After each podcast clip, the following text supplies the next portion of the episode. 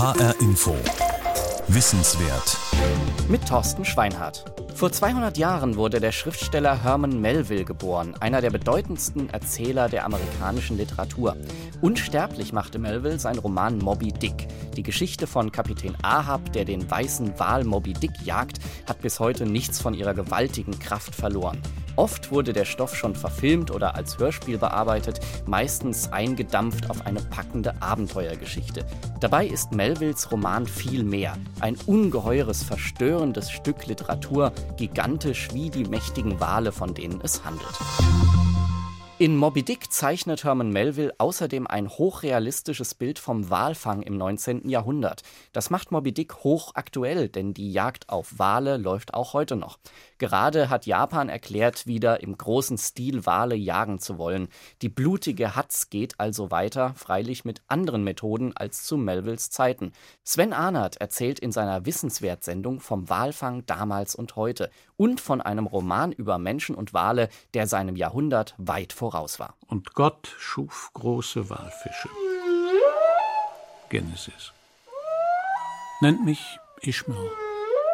Als ich vor ein paar Jahren, ohne Belang wie lange genau her, wenig oder gar kein Geld im Beutel hatte und mich an Land nichts Besonderes reizte, dachte ich, ich wollte ein wenig herumsegeln und den wässrigen Teil der Erde besehen. Ishmael, der einzige Überlebende des Walfangschiffes Pickwick, erzählt die Geschichte vom gewaltigen weißen Wal. Mit Moby Dick ist Herman Melville in die Literatur- und Kulturgeschichte eingegangen. Es ist sein gewaltiger Roman, der ihm späten Ruhm und zu Lebzeiten eine ruinierte Schriftstellerkarriere einbrachte. Was wie gut gesponnenes Seemannsgarn klingt, entpuppte sich als ein Romanhybrid, der von Walfang, biblischer Rache und einem gespenstischen Monsterkapitän erzählt, der sich und seine ihm treu ergebene Mannschaft zugrunde richtet. Friedhelm Rathjen hat den Roman Moby Dick ins Deutsche übertragen. Und es ist eben ja ein Buch, in dem in gewisser Weise alles drin ist und alles miteinander verbunden wird, aber es wird auch klar, wie überhaupt in der Welt, es ist zwar alles vorhanden auf dieser Welt, es passt aber nicht zusammen, es will nicht zusammenpassen. Und das ist für mich auch das Faszinierende an diesem Buch. Melville war bis dahin als Autor spannender Südsee-Abenteuerromane bekannt geworden. Mit Moby Dick war die Leserschaft Mitte des 19. Jahrhunderts schlicht überfordert. Ein enzyklopädisches Walfangbuch in 135 Kapiteln wollte niemand lesen. Moby Dick war stilistisch schon ein Buch des 20. Jahrhunderts. Friedhelm Rathjens Übersetzung spiegelt die poetische Kühnheit dieses Buches wider. Es zeigt einerseits eine Art Universalität, die gesamte Welt wird in irgendeiner Weise gespiegelt auf dem kleinen Raum eines einzigen kleinen Schiffes. Aber das, was hier zusammengebracht wird, zerfällt immer auch wieder und es gibt eigentlich nicht mehr die Ganzheit der Welt. Die Welt besteht nur noch aus Bruchstücken, die zerfallen aus verschiedenen Blicken auf die Dinge. Und das ist das, was dieses Buch darstellt in einer Weise, wie das zu der Zeit, also Mitte des 19. Jahrhunderts, überhaupt noch niemand sonst gemacht hatte. Das machten erst später wieder die größten Schriftsteller der Moderne. Dieses ganze Buch ist nur ein Entwurf. Nein, nur der Entwurf zu einem Entwurf. Oh, Zeit, Kraft, Geld und Geduld. Als Friedhelm Rathjen 1990 von dem Publizisten Norbert Wehr den Auftrag bekam, einige Kapitel aus Melvilles Moby Dick neu zu übersetzen, kannte er den Roman nur vom Hörensagen. Beim Studium der bis dahin vorliegenden Übersetzungen und des Originals wurde ihm klar, Moby Dick handelt auch vom Kampf mit der Sprache. Rathjen nahm die Herausforderung an und übertrug den Roman wie einen Vorläufer der Werke von James Joyce. Also das Prinzip ist eigentlich dasselbe, was wir später, 70 Jahre später bei Joyce im Ulysses finden. Ich nehme einen ganz kleinen begrenzten Raum, im einen Fall ein Walfangschiff, im anderen Fall eine begrenzte Stadt an einem einzigen Tag.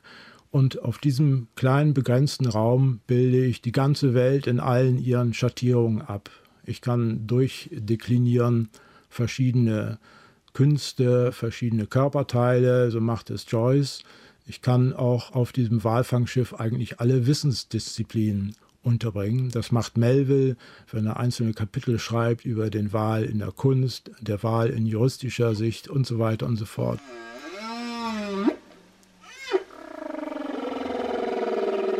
Also im Grunde der Versuch, durch Addierung aller Wissensdisziplinen, aller Berufsstände auch, alles abzubilden, was auf der Welt überhaupt vorhanden ist, denkbar ist, an Disziplinen machbar ist, aber alles geknüpft natürlich an dieses eine so abseitig scheinende Thema, den Wal. Seine Ursprünge findet Herman Melvilles Moby Dick in den Geschichten und Legenden der amerikanischen Walfänger, einem wilden und sagenhaften Menschenschlag.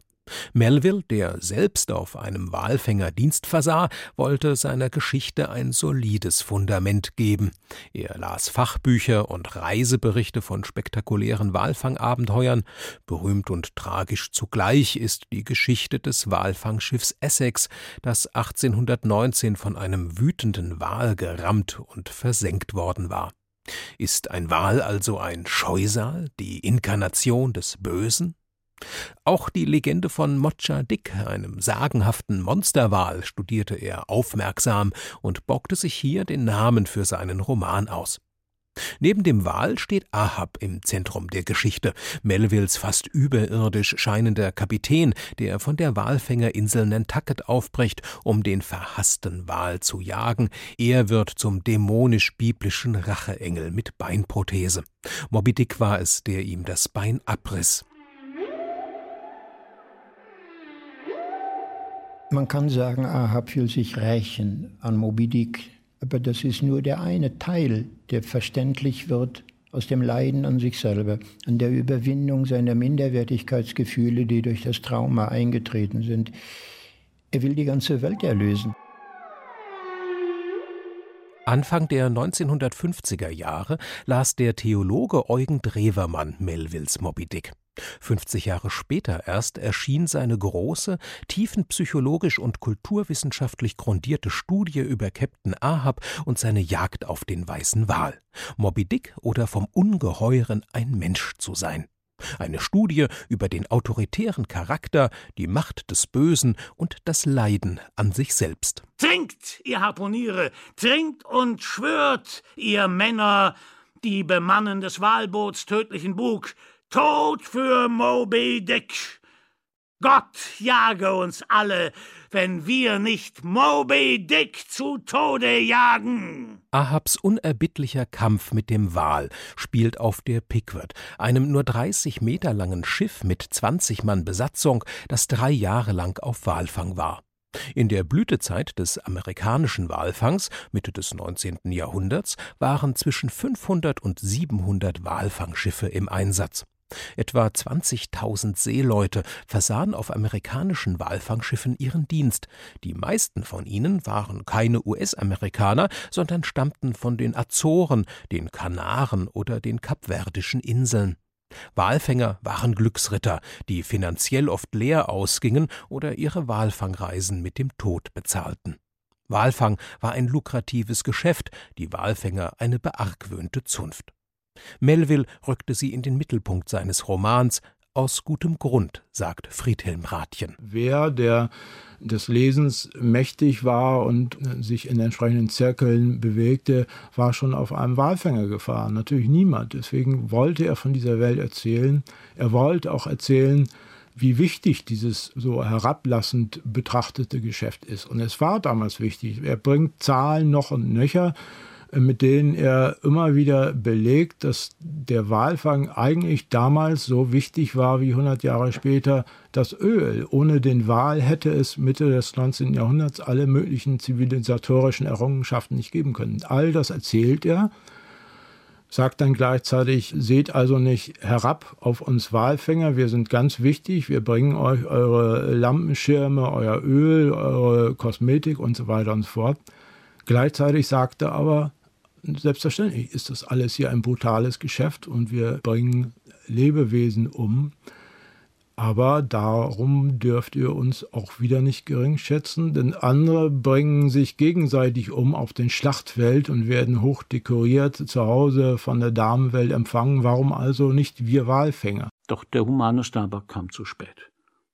Im Moment des Wurfs schoss ein eitriger Blas aus dieser grausamen Wunde, und dadurch in nicht mehr erträgliche Qualen hineingetrieben, jagte der Wal, jetzt dickes Blut spritzend, in rasender Wut blindlings auf das Gefährt los, besudelte sie und ihre frohlockenden Mannschaften ganz und gar mit Schauern geronnenen Bluts, kippte Flasks Boot um und zerstörte den Bug. Es war sein Todesstoß. Die Flotte der amerikanischen Walfangschiffe war zunächst auf der Insel Nantucket stationiert, später dann größtenteils im nordamerikanischen New Bedford. Im Vergleich mit den englischen oder schottischen Walfangschiffen waren die US-amerikanischen Speckjäger primitive Schiffe, besetzt mit einer bunt zusammengewürfelten Mannschaft mit Männern, die oft jahrelang auf den Schiffen zubrachten und mit kärglichen Anteilen am Fangerlös abgespeist wurden. Der Walfang war ein grausames, für die Matrosen wie für die Tiere todbringendes Geschäft. Karl Hermann Kock, Vertreter Deutschlands im Wissenschaftsausschuss der Internationalen Walfangkommission, beschreibt anschaulich den archaischen Kampf mit dem Wal, wie er Mitte des 19. Jahrhunderts betrieben wurde. Also wenn der Wal gesichtet war, ist das Schiff ein Stück in Richtung des Wals gefahren, aber natürlich nicht direkt an den Wal ran, das ging auch nicht. Inzwischen wurden in der Regel vier Boote bemannt. Dann ruderten die Leute und auf Anweisung des Kapitäns oder des Harpuniers steuerten die das Ruderboot an den Wal heran. Und dann warf der Harpunier die Harpune und versuchte, wenn ein anderes von den, von den Booten in der Nähe war, dass von denen auch gleich jemand warf. Denn je mehr Harpunen in den Wal steckten, desto mehr würde ihn das schwächen und desto leichter wäre er zu fangen. Er war höchst mitleiderregend, jener letzte ausgehauchte Blas. Wie wenn durch unsichtbare Hände das Wasser allmählich irgendeinem mächtigen Springbrunnen entzogen wird und die Sprühsäule mit halb ersticktem, schwermütigem Gegurgel immer weiter und weiter zum Boden niedersinkt. Gerade so der letzte ersterbende Blas vom Wal.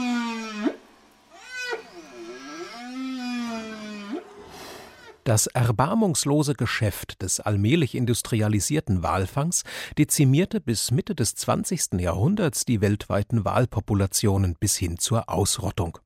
Heute haben sich die Walbestände, dank des international vereinbarten Walfangverbots und zahlreicher Beschränkungen, wieder größtenteils erholt. Den steinigen Weg, die Walbestände zu schützen, hat die Hamburger Meeresbiologin Helena Herr intensiv erforscht. Sie arbeitet am Zentrum für Naturkunde der Hamburger Universität zum Thema Walpopulationen in der Antarktis. Zu Herman Melvilles Moby Dick hat sie ein ambivalentes Verhältnis. Als Privatperson erinnere ich mich an schöne Leseerlebnisse. Ich habe das Buch in Mexiko in einer Hängematte mit Blick auf das Meer und vorbeiziehenden Walen gesehen. Das war besonders schön. Ich erinnere mich auch daran, dass ich damals schon, das war während der Zeit kurz vor meiner Doktorarbeit, aber wo ich schon viel mich mit Wahlen beschäftigt habe, ich diesen Wechsel zwischen der Fortschreibung der Geschichte und dann diesen wissenschaftlichen Exkursen sehr spannend fand. Und dann doch die haarsträubenden Wahrheiten, die dort über Wale verbreitet wurden, die eigentlich nichts mehr mit unserem heutigen Kenntnisstand zu tun haben, die aber nette Interpretationen aus der damaligen Zeit darstellen. Das hat mir viel Spaß gemacht, das zu lesen. Also, dass den Menschen schon bewusst wurde, dass diese Tiere anscheinend säugen und auch Milch haben. Das haben sie bei ihren Fängen gesehen. Aber dass sie daraus nicht den Schluss gezogen haben, dass es sich um Säugetiere handelt, sondern halt milchgebende Fische. Bis heute, so Helena Herr, kursieren immer noch die Abend abenteuerlichsten Klischees und Falschinformationen über Wale. Der Walfisch ist immer noch sehr verbreitet. Man kann sich nicht darauf verlassen, dass Leute wissen, dass Wale Säugetiere sind, Luft atmen, lebende Junge zur Welt bringen, die gesäugt werden. Ein weiteres gängiges Klischee ist, dass der Wal den Menschen verschlucken kann. Bis in biblische Zeiten zurück oder aus biblischen Zeiten hat es sich gehalten. Ich werde ganz oft gefragt, ob das wirklich möglich ist. Und ich kann sagen, nein, das wäre nicht möglich. Durch diese Speiseröhre passt das bei keinem Wal. Und dann wird vielfach eben dieses Gutmütige, es wird ganz viel mit Wahlen emotional verknüpft. Die Menschen haben alle den Eindruck, dass Wale liebe Tiere sind. Dabei leben Wale räuberisch. Moby Dick zum Beispiel war ein Pottwal, ein Tier, das über 20 Meter lang werden kann und am liebsten Tintenfische frisst. Die meisten der besonders großen Wale gehören aber in die Gruppe der Bartenwale. Die haben im Maul keine Zähne, sondern herabhängende Hornplatten. Zwischen ihnen pressen sie große Mengen Wasser hindurch. Dabei werden Kleinstorganismen aus dem Wasser herausgefiltert und anschließend heruntergeschluckt. Dass Wale Menschen angreifen, kommt nur sehr selten und bei wenigen Arten vor. Andererseits sind und waren die Wale für den Menschen eine Rohstoffquelle für Lampenöl, Salben, Kleidung und Parfum. Wenige Jahre nach Veröffentlichung des Moby Dick wurde der weltweite Walfang industrialisiert und das große Waltöten nahm seinen Lauf. Und 1860 wurde in Norwegen die Harpunenkanone erfunden. Ein ja, wesentlich stärkerer Tötungsmechanismus, der zeitgleich auch noch ermöglicht hat, dass man den Wal, den man erlegt, aufpustet durch kleine Kapseln, die ein Gas in den Wal pumpen bei Aufschlag. Das hat Aufschlag die Möglichkeit eröffnet, die schnell schwimmenden Furchenwale, Finnwale, Blauwale zu erlegen, die bis dahin nicht gejagt wurden. Von da an hat es 50 Jahre gedauert, bis die Nordhemisphäre auch von diesen Walen befreit war. Wenn man weiß, dass 1,2 Millionen Tiere innerhalb der ersten 50 Jahre, also von 1904 bis 1950, etwa in der Antarktis gefangen wurden, dann heißt es nicht, dass es all diese Tiere gleichzeitig gab, weil über 50 Jahre sind natürlich neue Tiere geboren worden. Und das ist eine ganze Generation, 50 Jahre. Das heißt, man weiß, wie viele entnommen wurden und man kann auch Rückschlüsse darauf ziehen, wie groß die Populationen damals waren. Aber da muss man aufpassen, wenn man sagt, so und so viele wurden getötet. Das heißt nicht, dass das mal der Status quo war. Und heutzutage gehen viele Bemühungen dahin zu gucken, wie viele gab es denn damals. Aber damals hat keiner sie gezählt. Von damals wissen wir nur, wie viele getötet wurden. Wir haben historische Berichte, die sagen von Seefahrern, die dahin kommen, ich könnte hier über die Walleiber laufen. Es ist alles voll um mich herum. So sieht es da heute nicht mehr aus. Im Jahr 1986 begründete die Internationale Walfangkommission das Walfangmoratorium. In ihm erlegen sich die Mitglieder der Walfangkommission auf, dass sie so lange keine Wale mehr fangen, bis die Walbestände sich so weit erholt haben, dass man einen nachhaltigen Fang gewährleisten kann. Dazu braucht es aber eine stichhaltige Populationsabschätzung. Wie viele Tiere gibt es von jeder Art? Das entspricht den Fangquoten wie beim Fischfang. Wie viele Tiere kann ich entnehmen, ohne den Bestand zu gefährden oder ihm zu schaden? Solange diese Zahlen nicht vorhanden sind, würde man keine Wale mehr fangen, so die Übereinkunft. Von einigen Arten hat man gute Abschätzungen wieder und weiß, dass sie sich langsam erholen, weiß auch, wie viele es davon wieder gibt. Das liegt ein bisschen auch an den Lebenszyklen der Wale, wo die sich aufhalten.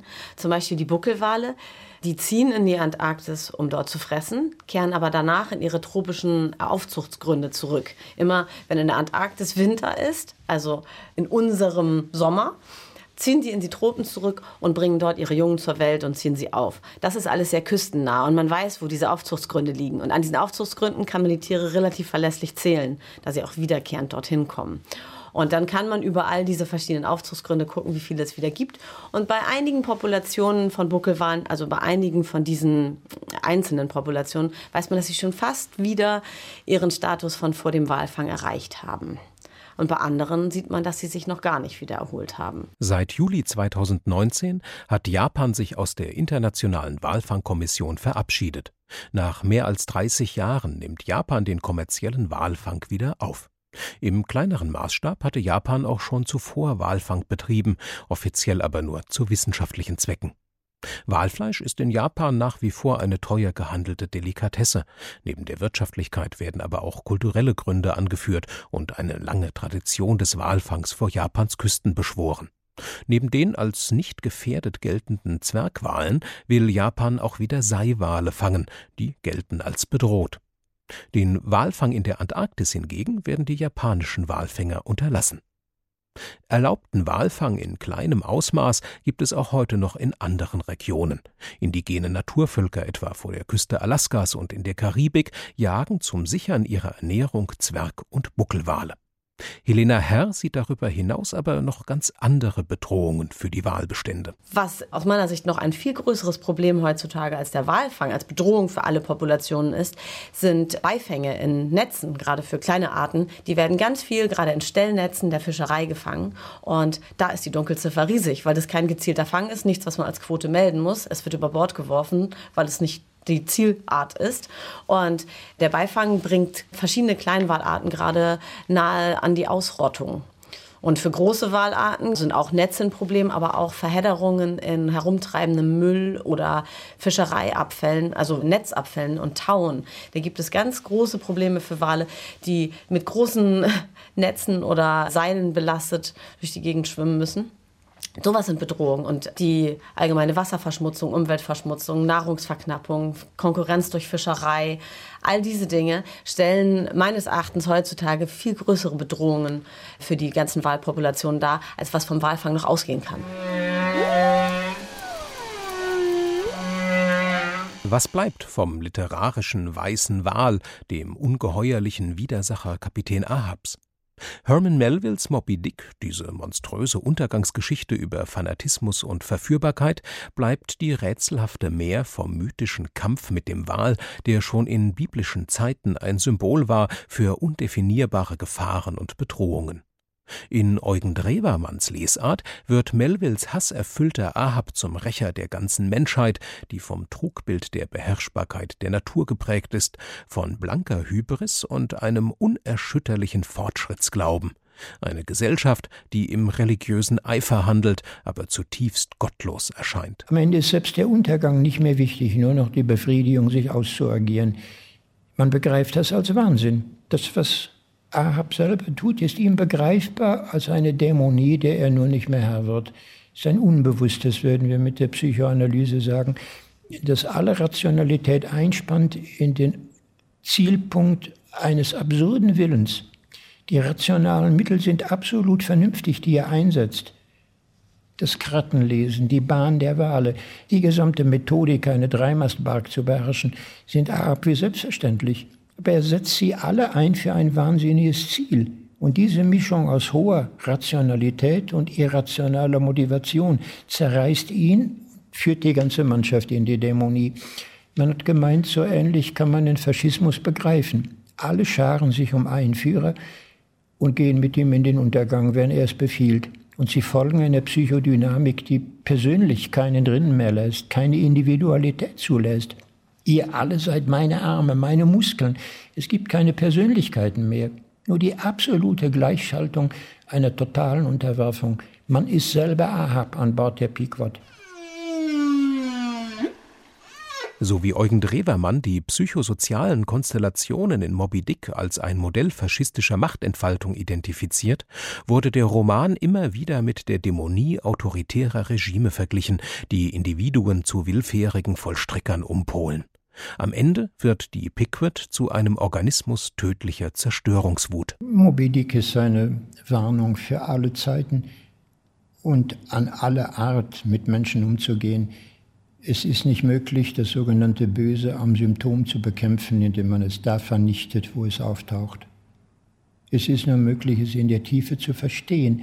Und dann wäre Moby Dick, dem ungeheuren weißen Wal, sogar seine Unschuld zurückzugeben. Er ist nichts weiter als ein Tier. Der ganze Mythos wird aus der Angst und der Rache der Menschen auf ihn draufgelegt. Dann ist die Farbe weiß, die Offenbarung des Gesichts eines Sterbenden. In die Krauselbildung unterm Sturm, mitten in der Nacht, wenn auf hoher See die Gischt aufbrandet und man weiß, da wird ein Riff sein, todgefährlich. Weiß ist die Tünche, die über alles aufgetragen wird, damit man den Abgrund nicht wirklich sieht dann ist der weiße Wal schon in seinem Farbenspiel nichts weiter als der Überstrich über die Ungeheuerlichkeiten der Wirklichkeit. Was der weiße Wal für Ahab war, wurde angedeutet. Was er zu Zeiten für mich war, bleibt bisher ungesagt. Abgesehen von jenen Moby Dick berührenden, offensichtlicheren Überlegungen, so allenfalls bisweilen in irgendeines Mannes Seele eine gewisse Unruhe hervorzurufen vermochten, Gab es da einen anderen Gedanken oder vielmehr ein ihn betreffendes, nebulöses, namenloses Grauen, welches vermöge seiner Heftigkeit den ganzen Rest zu Zeiten vollkommen überspülte? Und doch, so rätselhaft und dem Unsagbaren denkbar nahe war es, dass ich bald mutlos bin, es in eine begreifbare Gestalt zu bringen. Es war die Weiße des Wals, die mich mehr als alles andere entsetzte. Melvilles Meisterwerk Moby Dick bleibt ein Faszinosum. Ein im 19. Jahrhundert so unzeitgemäßes Buch, das mit seiner Wucht und Zerrissenheit ins 20. Jahrhundert gespült wurde und nun im 21. Jahrhundert möglicherweise seine ganze Kraft entfaltet. Moby Dick wird zur Mahnung an eine Zivilisation, die sich sehenden Auges an der Natur vergangen hat und nun mit den Konsequenzen nicht zuletzt für die Wahlpopulationen zu leben hat. Moby Dick ist nichts anderes als Herman Melvilles wütende Antwort auf die von ihm diagnostizierte Dummheit der Menschheit, die dem Unfassbaren nur mit Tod und Vernichtung begegnen kann. Ein zeitloses Gleichnis. O der alte Wal im Sturmgefecht ist in seinem Ozeanreich ein Riese an Macht, wo Macht ist Recht und König im endlosen Teich. Moby Dick oder vom Ungeheuren ein Wal zu sein. Walfang von Herman Melville bis heute. Sie hörten eine Sendung von Sven Ahnert. Ab sofort ist sie auch als Podcast unter hrinforadio.de zu finden und auch in der ARD Audiothek App. Für Schulen steht diese Sendung außerdem kostenfrei als Unterrichtsmaterial zur Verfügung. Mein Name ist Thorsten Schweinhardt.